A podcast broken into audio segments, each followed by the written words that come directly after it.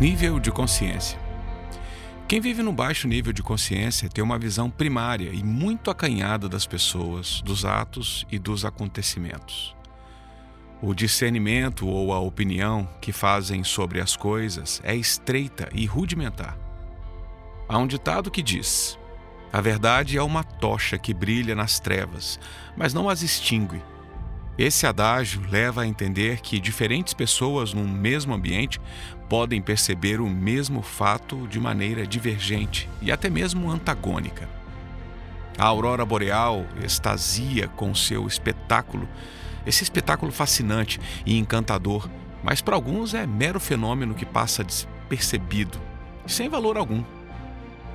A brisa do mar é sempre aromática e revigorante mas para determinados indivíduos é simplesmente vento inoportuno e incômodo que despenteia os cabelos. Cada um vê a criação e as criaturas exatamente como vê a si mesmo.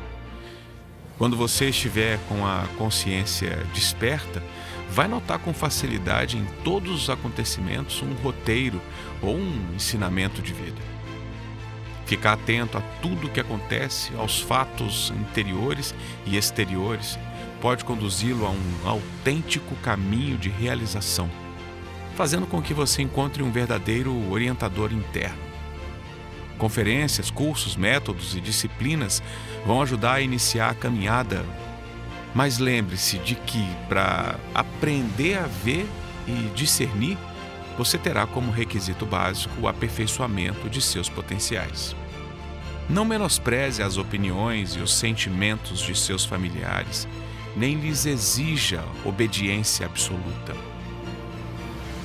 Respeite a individualidade de cada um e oriente seus parentes queridos com compreensão, sem usar mãos imperiosas. A evolução ocorre de forma surpreendente quando as pessoas estão preparadas. Trata-se de processo que vai se desenvolvendo ao longo do tempo e que tem início quando elas mesmas se sentirem habilitadas. Não se pode reformar o mundo, apenas reformar o próprio mundo individual. Quem tem olhos sensíveis e lúcidos enxerga nas ações humanas, mesmo nas que pareçam más, alguns valores positivos e identificam nos erros oportunidades de crescimento. Ao contrário, aqueles que possuem os olhos turvos pela ignorância veem de acordo com o que eles realmente são em seu interior. Como veria o Cristo nessa circunstância, hein? É uma indagação sempre oportuna e conveniente em todas as situações. Entretanto, não devemos cair em uma angelitude ingênua, vivendo em um paraíso antecipado, crendo facilmente em tudo o que é dito ou mostrado pelos intérpretes intransigentes da vida cristã.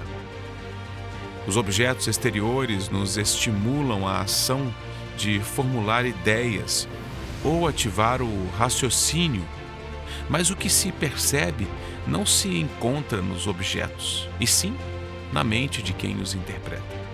A qualidade de percepção não se acha nas coisas que vemos, mas proporcionalmente no desenvolvimento espiritual do indivíduo que examina. Nossa forma de ver é uma riqueza que não se vende nem se compra, mas se conquista. O desrespeito é uma verdadeira sepultura do discernimento do homem. Seja acessível, lembre-se de que o direito de cada um consiste nas resoluções adotadas conforme sua vontade, podendo ou não coexistir com o arbítrio dos demais. Esse é o fundamento da lei de liberdade.